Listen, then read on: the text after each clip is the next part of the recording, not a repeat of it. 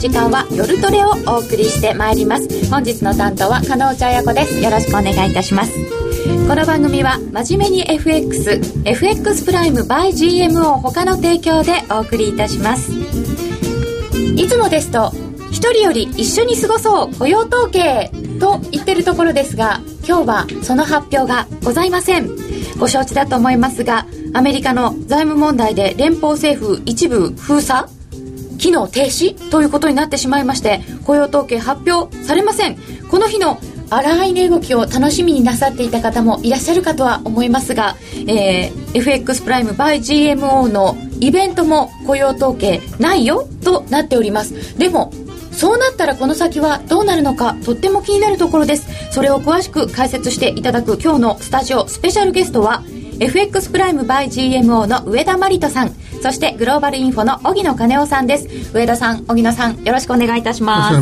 ろしくお願いします。えー、先ほどから、えー、先行配信部分から申し上げておりますけれども雇用統計が発表されないという異常事態ですよねやっぱり。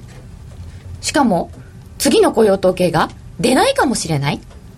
というような事態になりまして為替が現在今1ドル97円当選近辺1ユーロ132円の飛び1銭飛び2銭。ユーロドルで1.359495というような感じなんですけれどもこれ昨日あたりからの動きいかがですか、まあ、確かに円高ではあるんですけど意外に動いてないんですよね。ええ、意外に動いてない、はい、まああのまあ、このところやずっとこの100円が重いのは確かなんですけども、はい、として下もですねさほどいかないと、うん、まあ、あの思い返せばその5月の22日だったかな103円台つけましてですね、はい、えー、ドル高値つけてその後ですね、えー、急速にドルが売られまして93円台まで10円動きましたねあのことを考えますとあの時はそんな材料はなかったわけですから今回この材料をしてもまあ確かにあの今週月曜日ですね、はい、まあ、窓開けてですね円高で始まったんですけども、えー、それでもその、えー、つい昨日昨日までは97円台をキープしていたと、まあ、98円台の後半もありましたし、えー、そんな中で、まあ、昨日ちょっと96円で突っ込みましたけどじゃあどんどんいくかとそうでもないと。やはりまああのおそらくですねあのこの問題深刻なんですけれども、えー、まだ例えば今週末とか来週の間に解決すれば、まあ、影響限定だろうという期待感と、もう一つは、さはされど、まあ、トレンド的にですね、まだ、えー、ドル高といいますかね、えー、えー、安というか、そういうものがついてるんで、何か反転したときにですね、ついていけないと困るんで、思い切って今のポジションですね、いつも円しようと思ってる人が、まだまだじっくり持ってると。この97円ですから、まあ、さほどね、あの高いところで買った人もいるかもしれませんが、そんなに、まあ、あのダメージないですし、もっと低いところで買ってる人もいますので、ドルですね、はい、そういう意味では、ちょっと自分から動くには、えー、だから動きにくい相場ということで、こうやって、なんていうか、ちんまりした相場になってるんですね。ちんまりした相場、えー、ああ、どうですか、意外と動いてない感じですか？そうですね、基本的にやっぱりあのおしめ買いのスタンスでですね、やっぱりあの、まあ、米国と日本とのほらあの金融政策の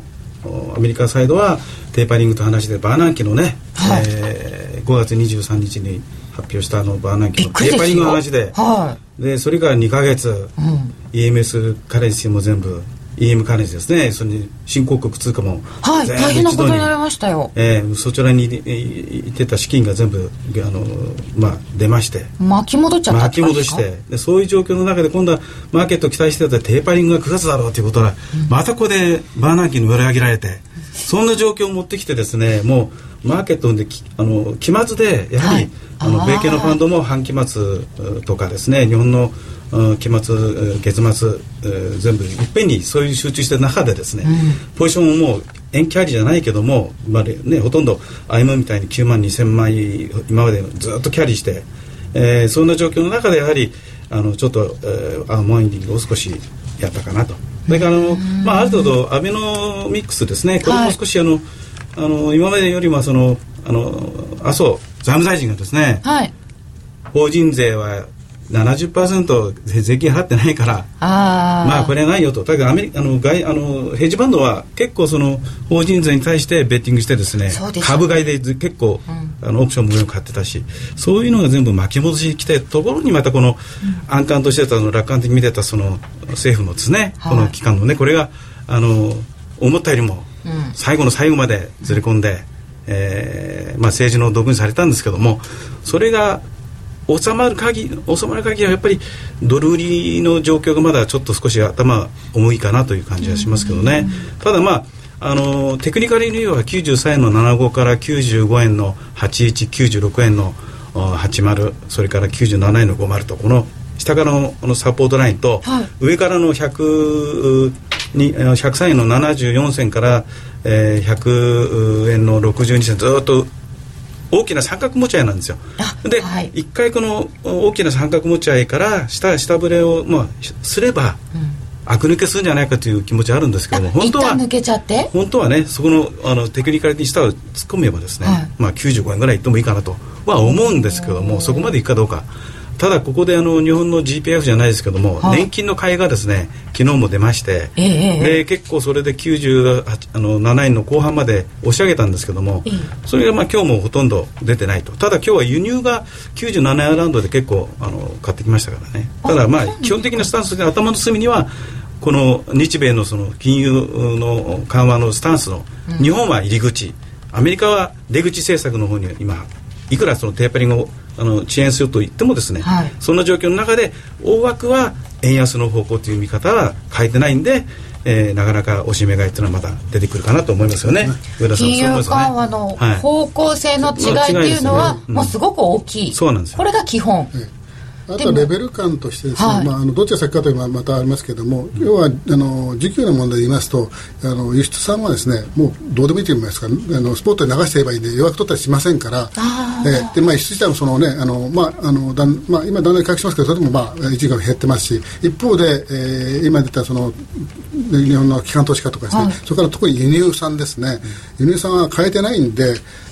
とにかくまあ買わなきゃいけないという、まあ、あのそういう面もありますので特にその輸入の場合はそのエネルギー関係も輸入量増えてますからね、はい、そういう意味と需給だけ見ると明らかにその円安材料の方が多いわけですよね、まあ、材料というか円安にならざるを得ないところあるんですよね。だからそれをぶぶち破って円高に持っていくにはえー、なんて言いますか、まだ今の状況に言うと、この、あのー、いわゆる政府機関の閉鎖とかですね、はい、財務上限引き分け問題とかですね、債務上限の引き分け問題とか、まだですね、まあ、インパクトとしては弱いなという、まあ、このそこには楽観視がまだ楽観的な部分。あると。あそうなんですか、一人あの、まあ、特にあの債務上限の問題っていうのは一人の成績の問題であって、はい、ものすごい変なんですけど引き上げればいい話であって、まあ、将来のことは心配しますけど将来のその、まあ、日本として将来の、えーまあ、借金背負うんですけどもそれにしても、まあ、引き上げれば済むことであってそれがなかなかこうまとまらないというのはもう一人このねじれ現象の賜物であって、はい、実際あの昔からあったはずなのにこれだけあのなんて言いますかいろんな、えー、問題あったはずに、えー、これだけこういろんなこうコンフクトが出るのはねじれ現象があるかと思うんですね。えー、あまあ政治の話なので決めてくれればそれで済むっていうことではあるんですけれども先ほども伺いましたように17年ぶりっていう久しぶりの出来事でやっぱりある程度こう実体経済にも影響って出てこないんですか？もちろんあります、えー、あので特に前回はですね確かにあの12月の16日から途中またいで1月の6日までですけども、はい、あのシーズンがまさにクリスマスシーズンだったんでクリスマス、えー、そういう意味では特にあの日本人と違ってアメリカ人はあの故郷で過ごすというようなことがありますのでそんな観光の面でもそれほど、まあ、唾液はなかったと思いますしまあ、あの今よりは影響力少なかったと思います。だから同じ期間だけもし今ですね続いてしまうとかなり実体経済の影響大きいと思います。大きいですよ、今、観光シーズンですからね。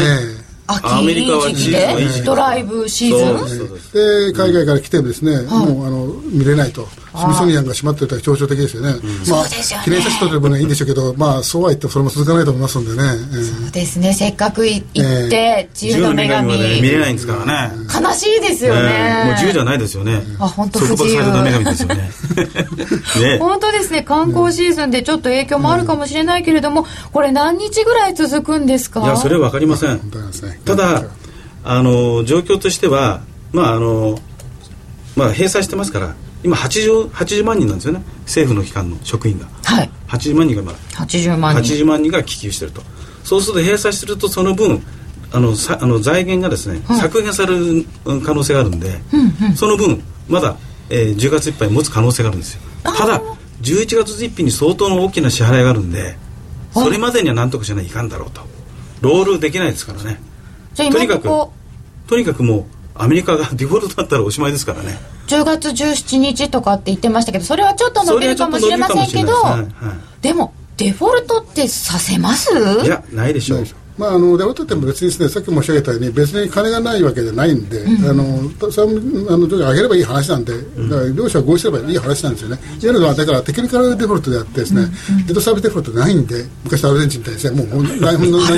何にもない用途じゃないんで、あのそんなに深刻なことはならないと思うんですけども実際過去にもですねテクニカルデフォルトあったことはあったんですよ。えー、やっぱりクリントン政権の立ちからあったはずなんで、95年かなんかあったんで、まあ、それ自体はそんなに深い問題じゃないんですけどもただあのそうはさあされどやっぱり経済には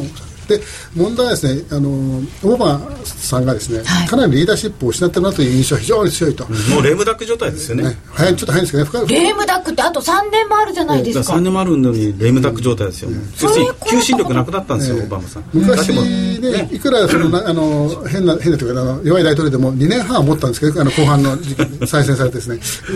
ー、ちょっと早すぎますね。で一つにはその前回シリア問題ですね。あれですねやっぱりあのよしあしは別にして今までの大統領だったらこれ攻撃したと思いますね、はっきり言って。あそうですか、えー、ああ、えー、そうするとちょっと今回のやり方が下手？下手というか、えー、だったら最初からのこう、ね、ぶち上げなくてよかったんだなと、最初からそのねあのいわゆる、えー、核兵器の管理の方から攻めていけば非常にあれだけど、つまりアメリカは今政治的なリーダーシップをしないあの国内もそうですけど海外、うん、あとはグローバルにですね。で一方で、えー、経済的な影響力はますます増してるんですよね、うん、まあ、もちろん中国で大きなあの市場もありますけどやっぱりアメリカがですね、えー、立ち上がらないとなかなかそのグローバル経済回っていかないことがあるので今回この問題が長引くと当然のことはアメリカ経済に悪影響を及ぼす。それがひいては日本の経済日本経済ヨーロッパ経済に悪影響を及ぼすということなんです、実はアメリカ自身もですね先ほどあの上野さんおっしゃったように確かに財源はあの気球であの下がるんですけどその後払わなきゃいけないんで、うん、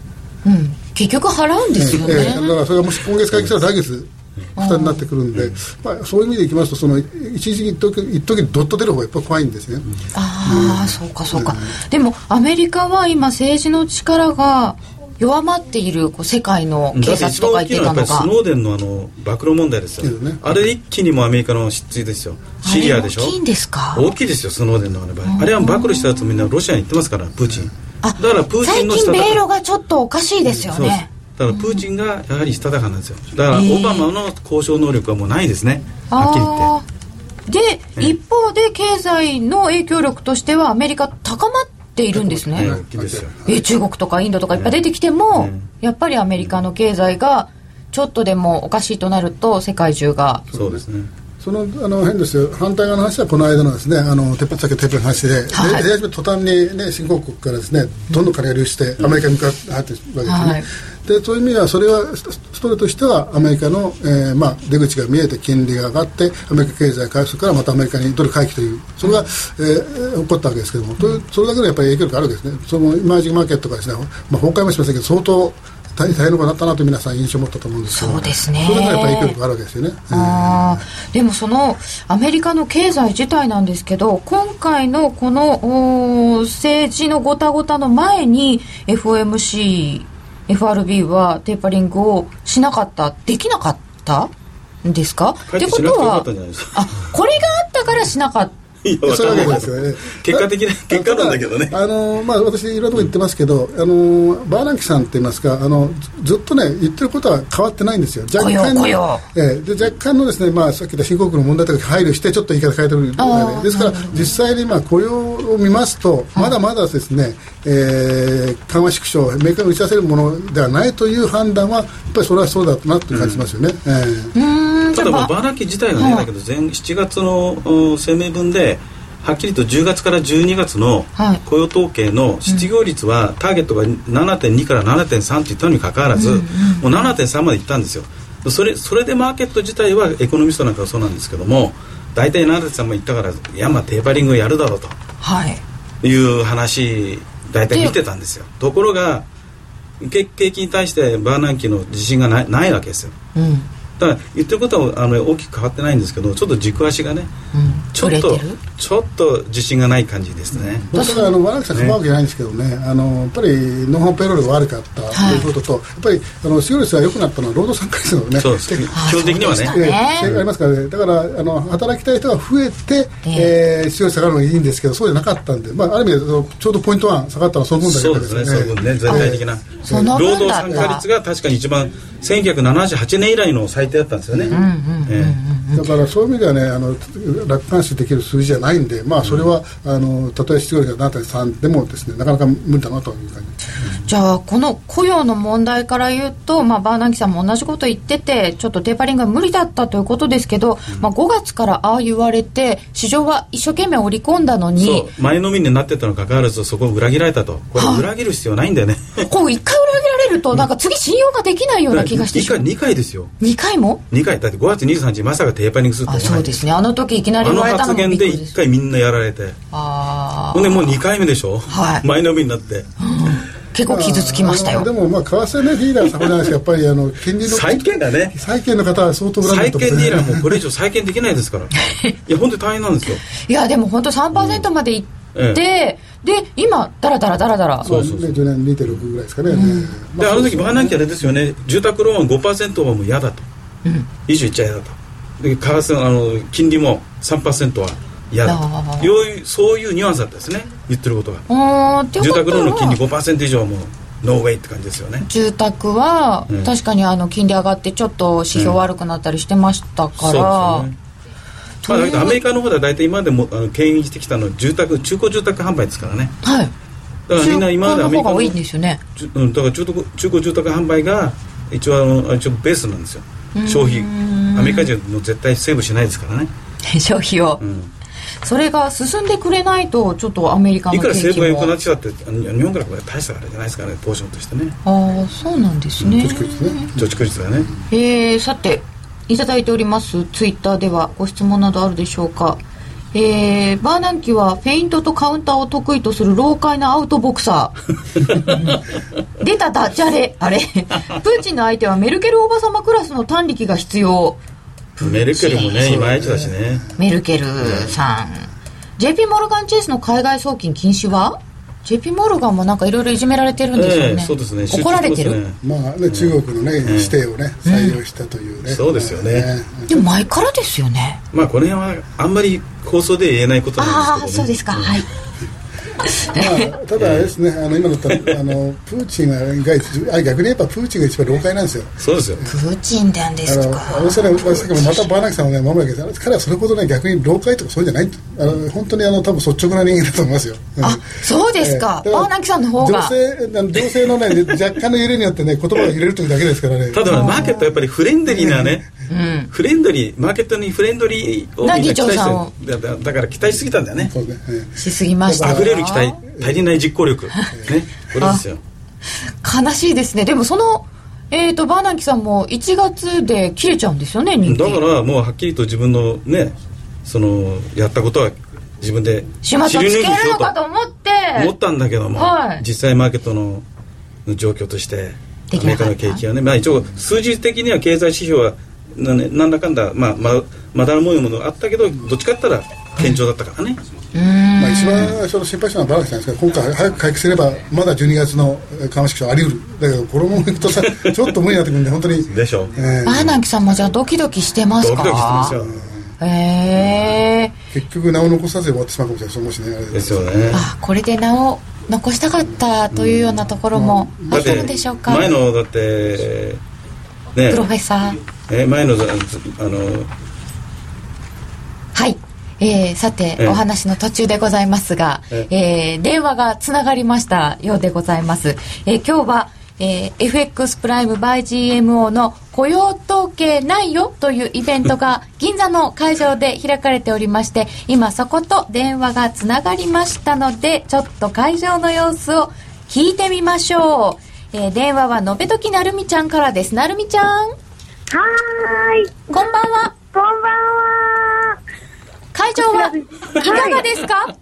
もう変わらず盛り上がっております。いいねもうお決まりですね。え雇用統計の発表がないけれども、大丈夫ですか？そうなんですよ。今回なんと、雇用統計ないよ第1回なんていうフレーズが登場しているほどなんですが、第1回って第2回があっちゃ困りますよね そうです。雇用統計ないと、雇用統計ないとでなくないよなんですよ。はい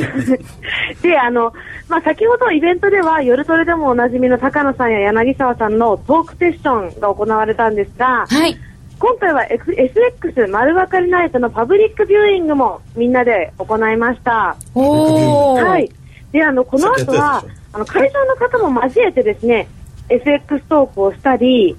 また会場の方に質問を実際に聞いて、お話を伺ったりなど、あの、会場と一体になって、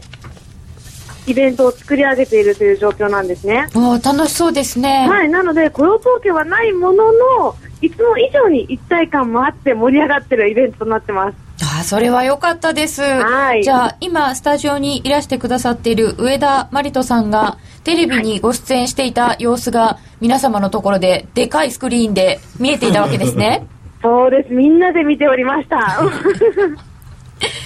えー、それは楽しくて非常に良かったです。そして、はい。エミリちゃんもまたいるので変わりますね。はい。はい。はい、どうも、こんばんは。エミリちゃん、こんばんは。今日はみんなと一緒に、はい、あの、雇用統計の牛印っていうのを、ポジション持って体験できなかったのね。あ、そうなんですよ。楽しみにしてたんですけど、残念です。残念でした。はい。でも、あの、あの、5ドル円で60ピープス取れたんで、今週は。お頑張りましたね。はい。5ドルドル でいきました。あ、5ドル円 ?5 ドル円です。はい。お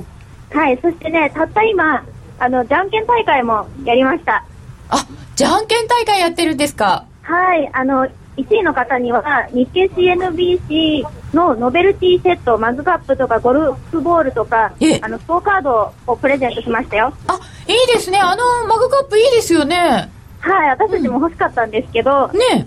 はい。3名ぐらいの方にじゃんけん大会で。はい。そして、この後なんですけど、はい。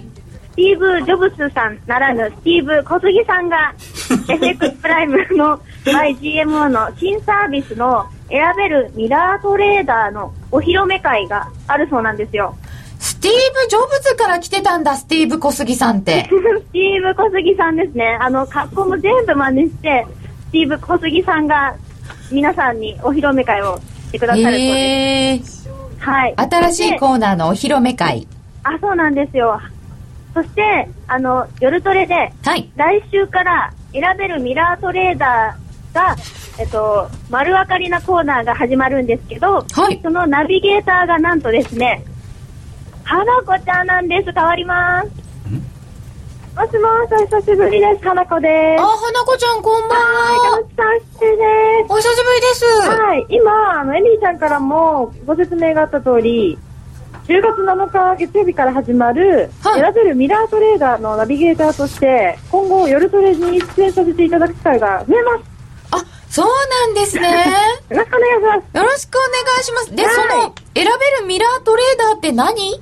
えっ、ー、と、選択型自動売買と呼ばれるミラートレーダーのシステムでトレードする 新しい商品なんですけれども、はあ、これから、あの、スティーブ小杉さんがそのお披露目会をするんですが、ええ、私、花子キャサリンとしまして、どっちも名前じゃない花子キャサリンってどっちも名前じゃないの？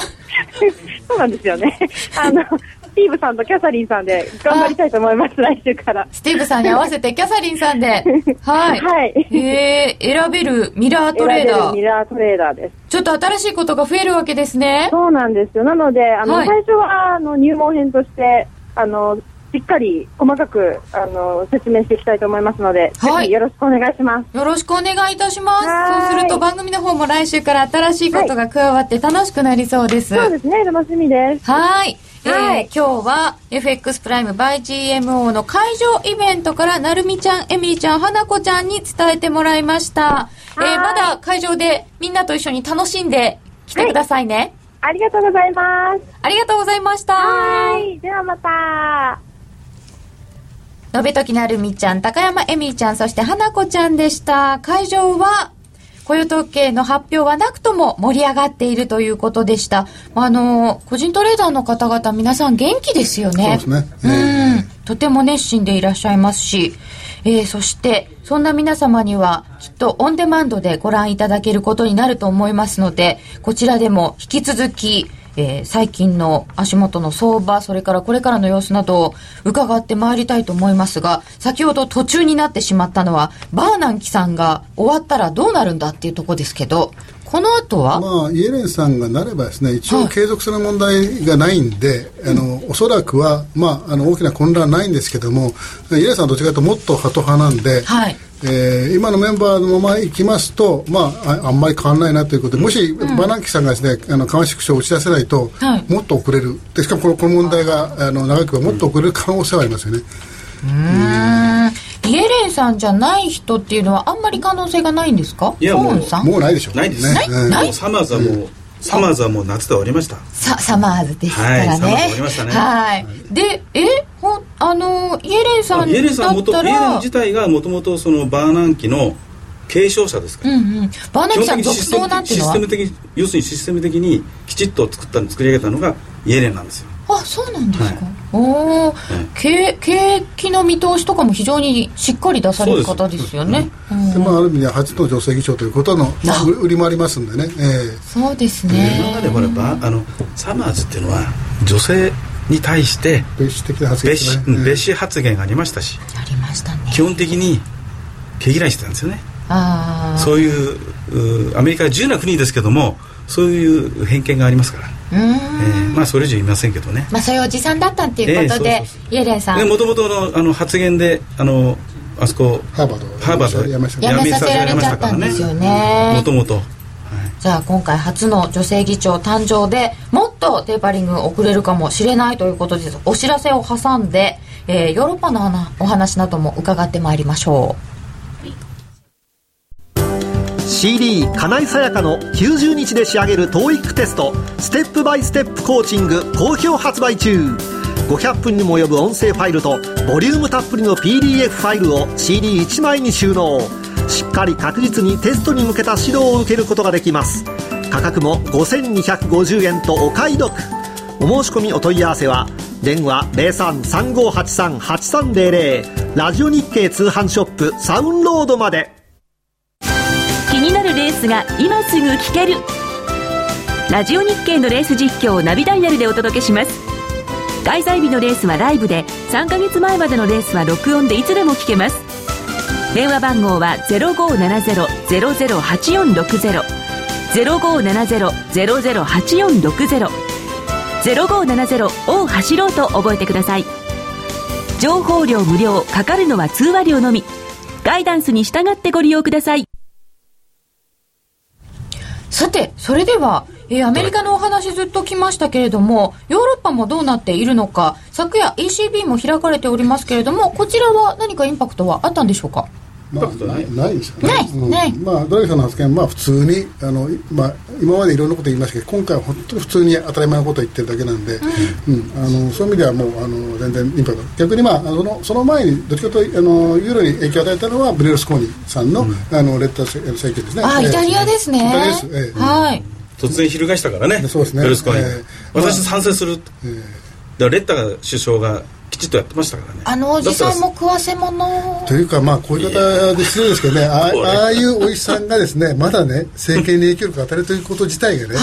イタリアですね、まあ、ですね本当に、まそうですよね、えー、まあそういう意味であのドラギさんもくせ者と言いますかね、はい、まああのね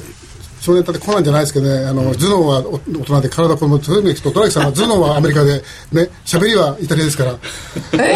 そういう意味で言ったら頭の回転早いんですけども、喋りはもう何言うか分かんないですからね、本当に。突然、あの、予想、予想つかないですね。ねで今までね、トリッシュはね、きちっとトリッシュコードで、はいはいはい、はい、表現で、その表現で次に金利上げ。もう少しかかるとか、うん、そういうふうにトリッシュコードにできてたんですけども今回はドラギさんいっぺんにいや景気は良くなるよ今度は次回今度景気はやっぱり悪いよ。もうそのために市場は振らされてましたからね。うん、えー、ドラギですから。口先はイタリア風で、イタリアですから、何でも言う。でも教育はアメリ大学はアメリカですからね。もう頭脳はアメリカ、うん、そんな感じですよね、うん、でもその口先でここまでずっと持ってきたんですよね。ゴールマンですもともと。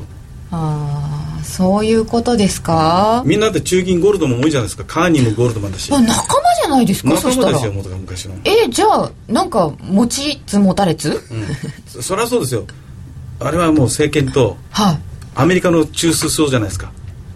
でしょ？元ゴールマンのルービンだってゴールマン、ね、ルービン財務長官。いやだから今回でしょ？ゴールドマンの人がいないなって FRB の議長候補に思ってたんですけど。いるわけないですよ散々叩かれましたから。ああそういう、ね、まあ外となると裏取引やってましたからね。うん。でそうするとヨーロッパはこの先はあんまり動かなそうなんですか？当面こういう状況。ですね、まあ、さっきこの問題で、まあ、変だしドルが弱いという状態の中で、はい、まああのまあ、変なですけど、まあ、ユーロはその堅調な動きしてますんでうん、でまあ、いろんな問題が内包しつつもそれが表面化あんまりしてないというところになりますとやっぱりあのバンバン買われたとは思いませんけども、はい、思ったよりこう変なですけどちょっとこう高いところでレンジ相場になるのかなと思いますね。うん、まあ、今年まで今年の高値が1.3711かな？2月に、はい、そこに向かう可能性もあるけどこれが閉鎖がね早く解除されればまた元に戻るかなと思ったんですけど下の1.3450かな？あの辺がちょっとサポートになってるんですよね今。そこで確かに切り上がったら間違いないですね、だからでも基本ね大きな部分だったら1.30、1.35のレンジのはみ出る部分が、まあ、250ポイント300ポイント。だから1.27から1.38とかねそういうあれだと思うんですね。でしょうね。コアのレンジが1.30、1.35だと思いますよ。3035ぐらい。だから今ちょっとちょっと強すぎる感じはしますね。そうですね、今ちょっとはみ出た感じで1.358384、あの経済状況見ても決してよくはないですしそうですね、えー、まちまちの数字というよりはほとんど、まあ、いい数字出てこないですね、えー、やっぱりあのユーロに対してその取引高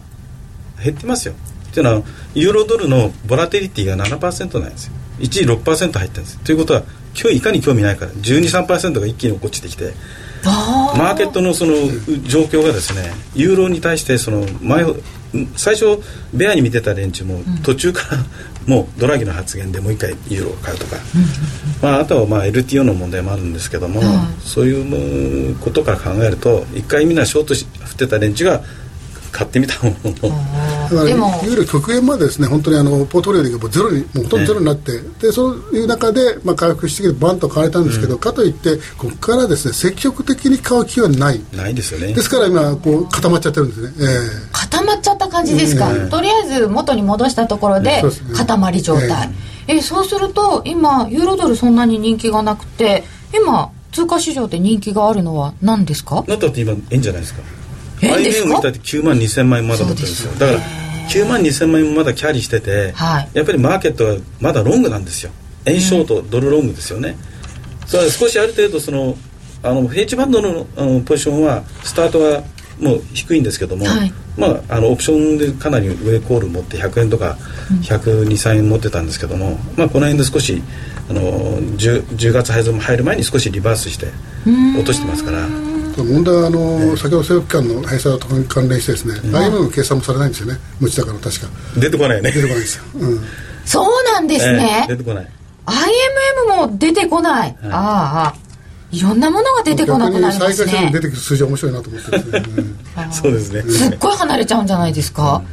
うん、えー、でもあの円の問題ということは一応日本のことも考えなきゃいけないんですけどそのアベノミクスの話それから消費税増税が一応発表になりました。その後今日日銀の金融政策決定会合もありました、うん、でももうみんなあの霞んでいます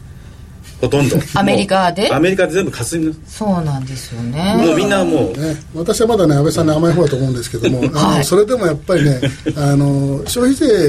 が打ち出した後のですね、はい、増税打ち出した後のまあその経済政策ですねこれがもう全く予想の範囲内で予想よりちょっと引いたぐらいのところだったんで、うん、ちょっとがっかり感大きいですよね。ですね。はい、まず規模5兆円でいいのかというところと、それから、はい、まあやっぱりあの法人の不公税の廃止を前倒しをやめたとかですね、うん、自己税率を明記したといろいろこうニュースはネガティブなニュースばっかりだったんで、うん、でまあいろいろ対策もですねそうやってまあ法人税減税もいいんですけども、それが消費に回るかどうかそこをあの内部留保に回さないで事業に給料として上乗せしなきゃ意味がないわけですね。そうですね。で先ほどの番組でも言ったんですけど、あともう一つはその現金給与ですね。ねあの所得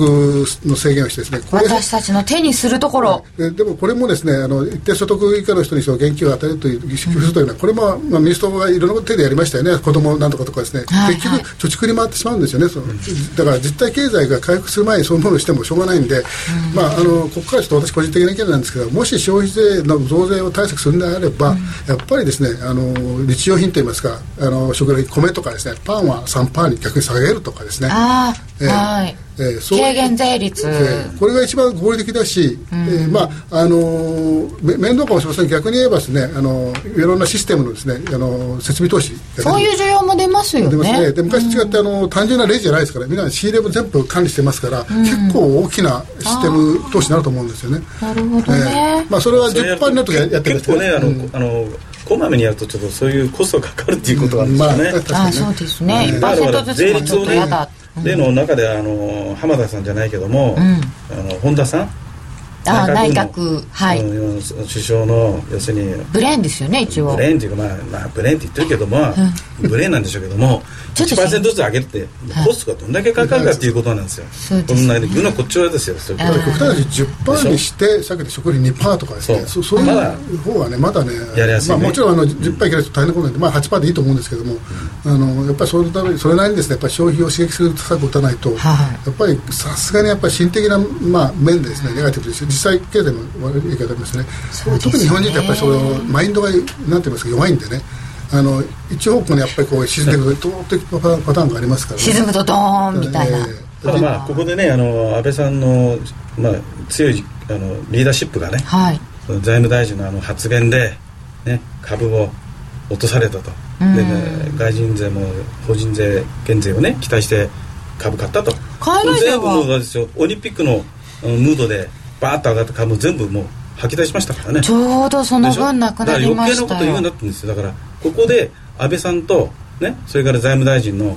うん麻生さんとの関係がうん。ギクシャクしてるのがもう露呈してるじゃないですかはっきり言って。そうだからまああの財務大臣の発言をうん抑えきれなかった安倍さんのちょっとちょっとトーンダウンというところはちょっとミソですなこれは。あそうなんですね、ええ。ここもじゃあなんか指導力っていそう求心力。でこれポリシーですから、んまあ、安倍さんが今まで牛耳ただ安倍さんのあの人事権って結構きっちりありますから、はい。だからその辺で麻生さんも無理に言えないでしょう。うん。ただ安倍さんが首相になったのはあ麻生さんのおかげですからね。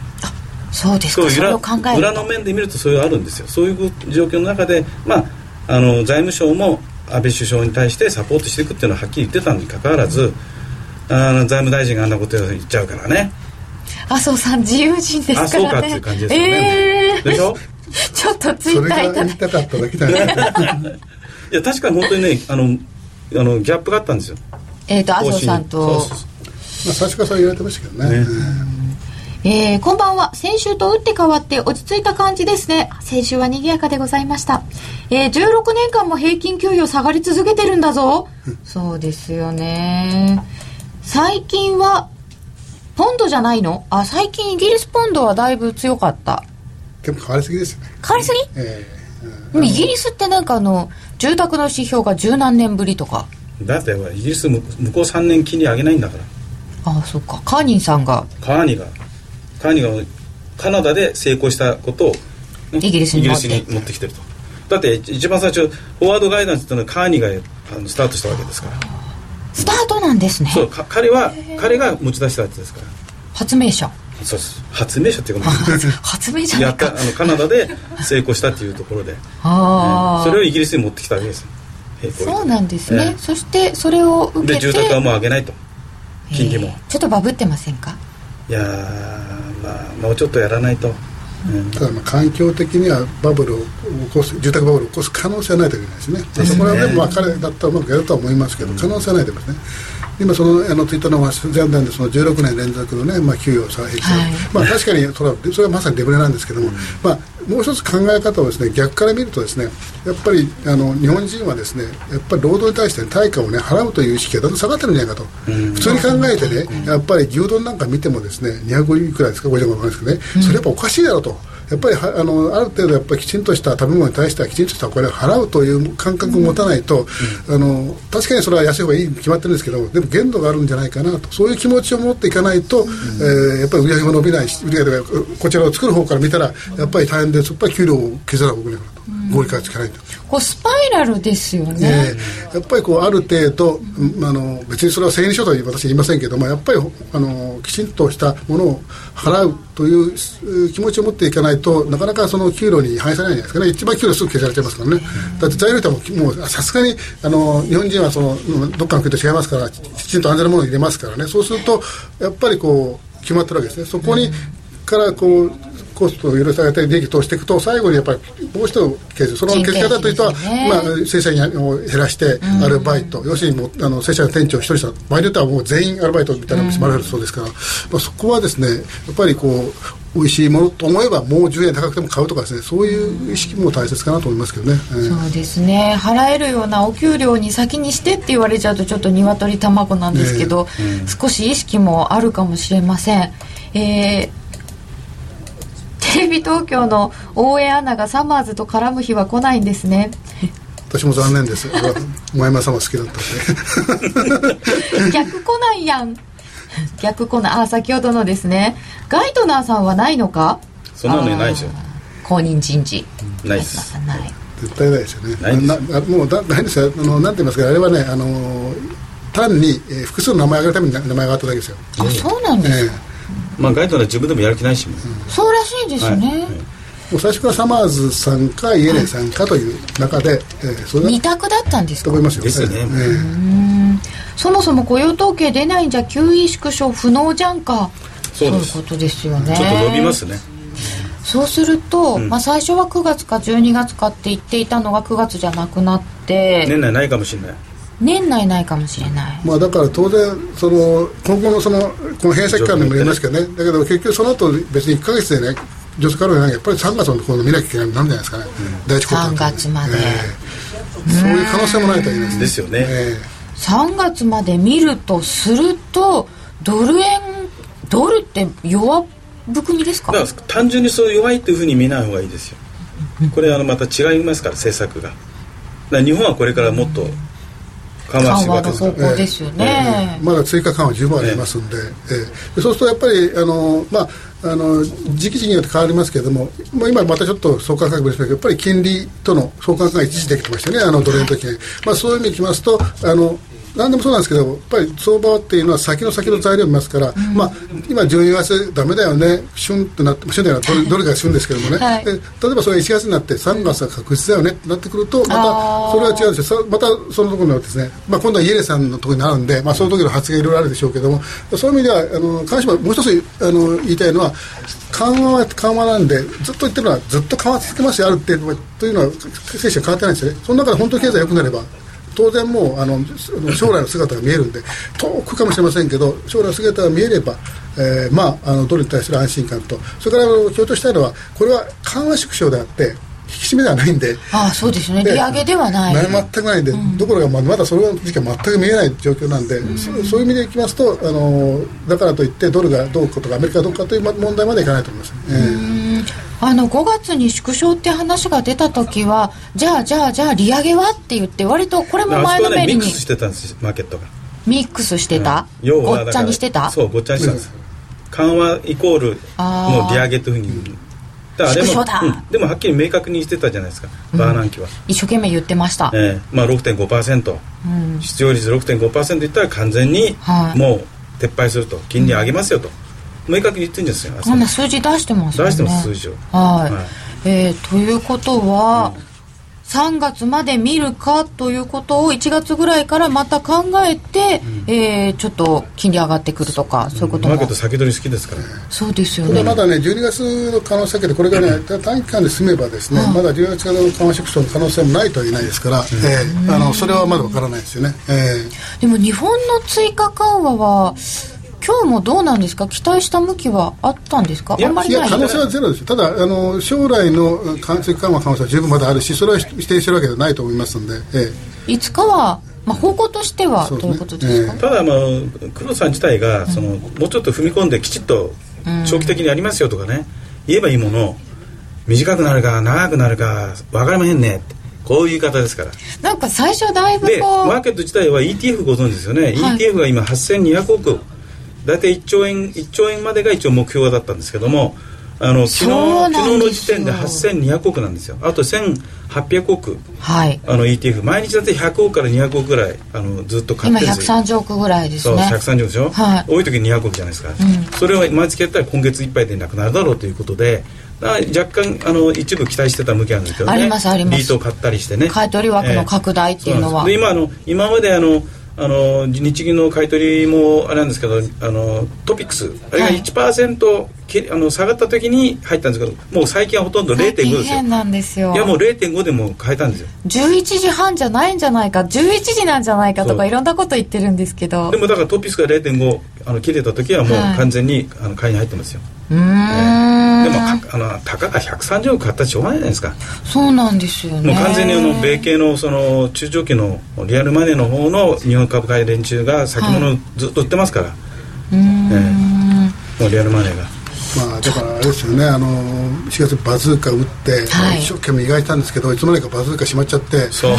今日急いできたら、まあ、しょうがない。ピストルピストルだけ持ってきたってそんな感じになって竹槍みたいですよね。だいぶちっちゃくなりましたね、バズーカだったのに、でもまだバズーカ持ってるよっていう期待はあるっていうことですよね。ちゃんと磨いてるかなという心配はちょっとありますけどね、ちょっと怠らないでいただきたい、えーさてここでお知らせです情報量とサービス充実度ナンバーワンの FX プライム by GMO で FX 力を身につけよう FX プライム by GMO は2013年度オリコン FX 取引の満足度ランキングにおいてサービスの充実度提供情報量情報ツールの豊富さでナンバーワンを獲得質の高い各種セミナーやマーケット情報で皆様に支持されています。しかも今年3月の矢野経済研究所の調べで約定率100%。スリッページもなしなので実質スプレッドは見た目以上に低水準。FX を取引するなら FX 力が着実に身につく真面目に FX、FX プライム by GMO で。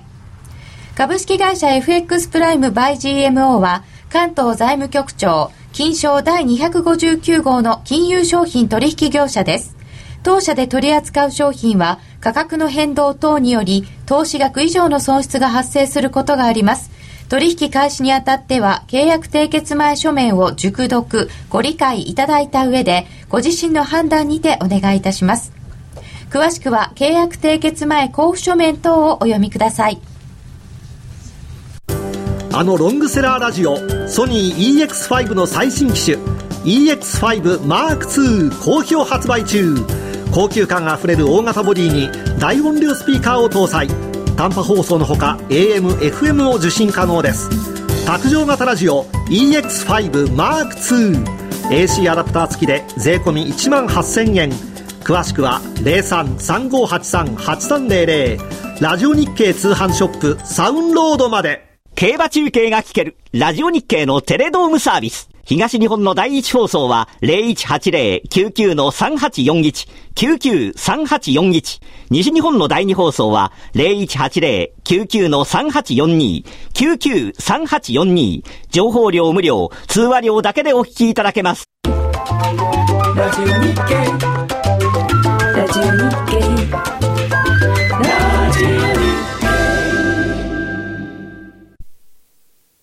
全然余計だな何がうさんくさいっさんさて、それではえー、ツイッターでは平均年齢60超えてんじゃない？ここ二人ね。あ実はですね、あの、会場と両方見比べていただいて、こっちはおっさん臭いというご意見がありましたので、今ちょっと平均年齢の話になっておりました。おっさんくさい臭いねおっさんなの？おっさん臭いのではなく、なんかもうはい。正真正悪いけど我々カレー臭ないから。ないです。ジェントルマンです私。そうですよね。おしゃれですし。ジェントルマンですよ。でもおっさんになることは間違いないええもうすぐじいさんの域になりますからでも英語で言うとジェニタルマンですね。ジェントルマンじゃジェニタルマン。ジェニー。それはあんまり言っちゃいかん放送禁止用語ですね。バズーカ空砲だったのか。そうです空砲です。バズーカから竹槍受けた。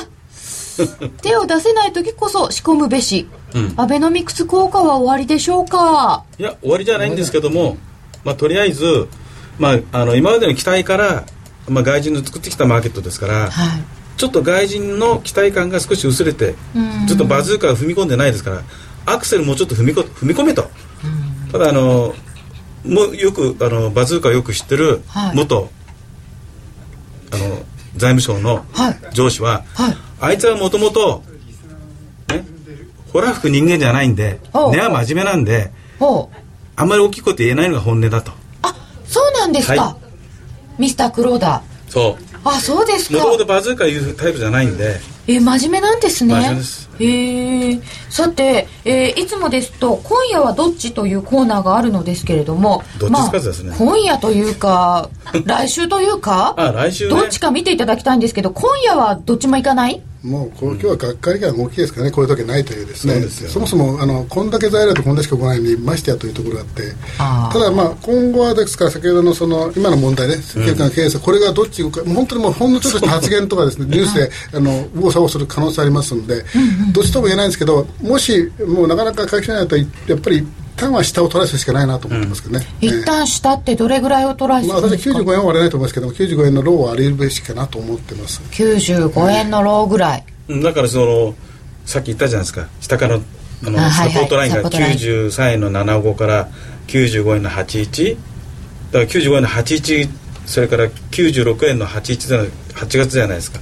あはは。その辺のあたりまではええ。あるかもしれない、本当はその8月この三角持ち合いをねちょっとブレイクして一旦落とした方がいいんですよ。これでも一旦下抜けてませんかも。抜けてんですよはい。抜けてんの。抜けてんだけど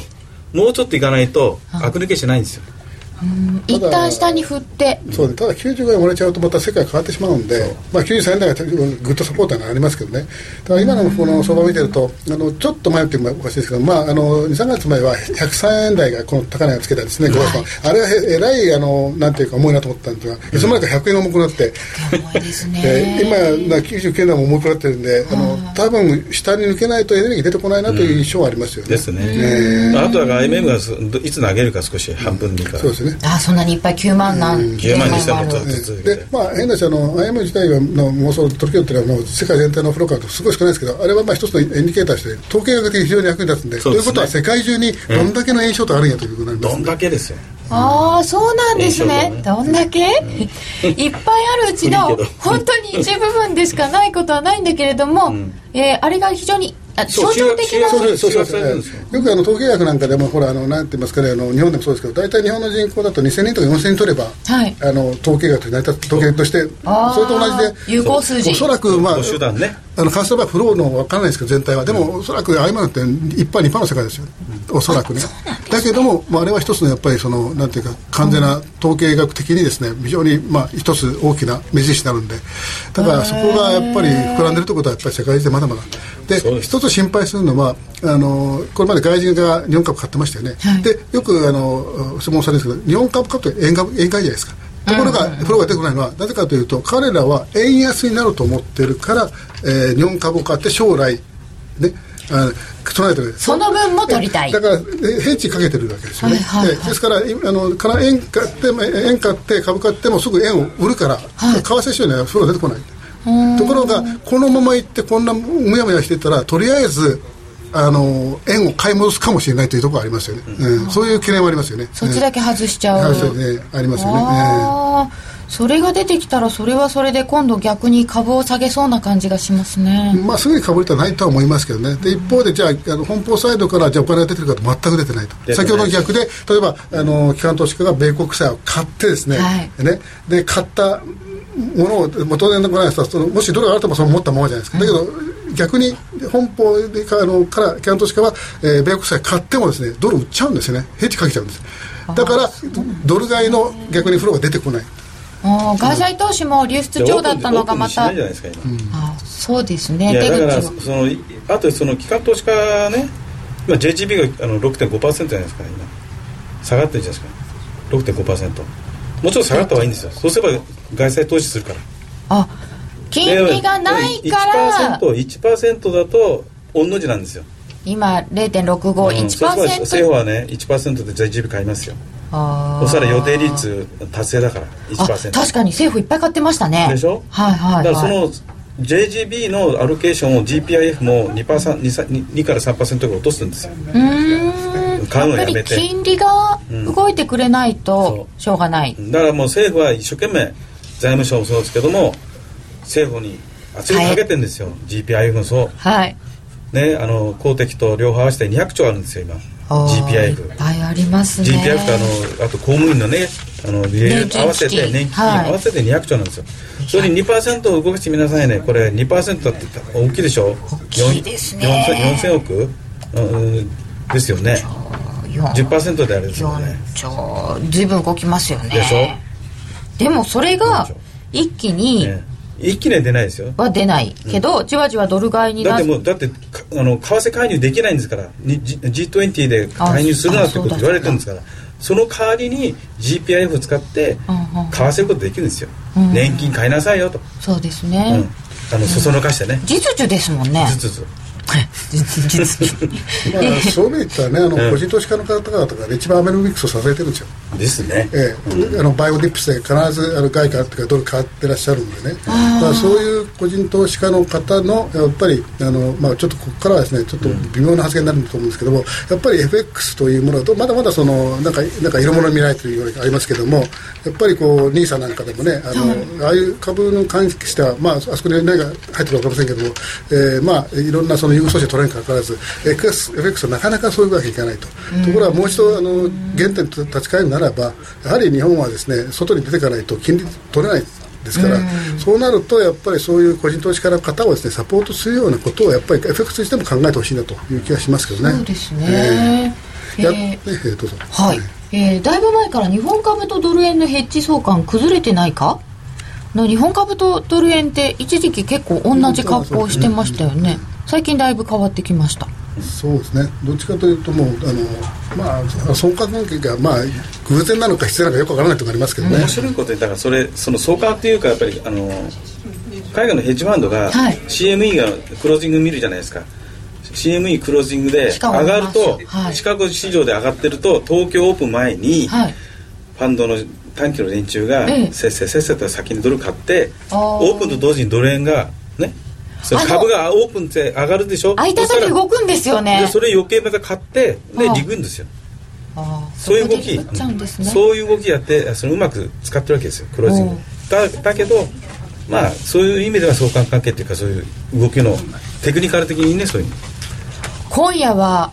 どっちも行かないということだったんですけれども、来週来月ぐらいはどうかというのはちょっとこの後延長戦でも伺ってまいりたいと思います。来月？来月。来月のことまではまだ全然わからず。だってアメリカが終わら終わんない限り話しようがないじゃない。これもしも一気に解決っていうことになったら、ん。相当ドル上行きます？いやそんなに上がバカみたいに上がると思わないんですよ。やっぱそのもし上がるためには、今度、日本の安倍さんです。よ、安倍さんが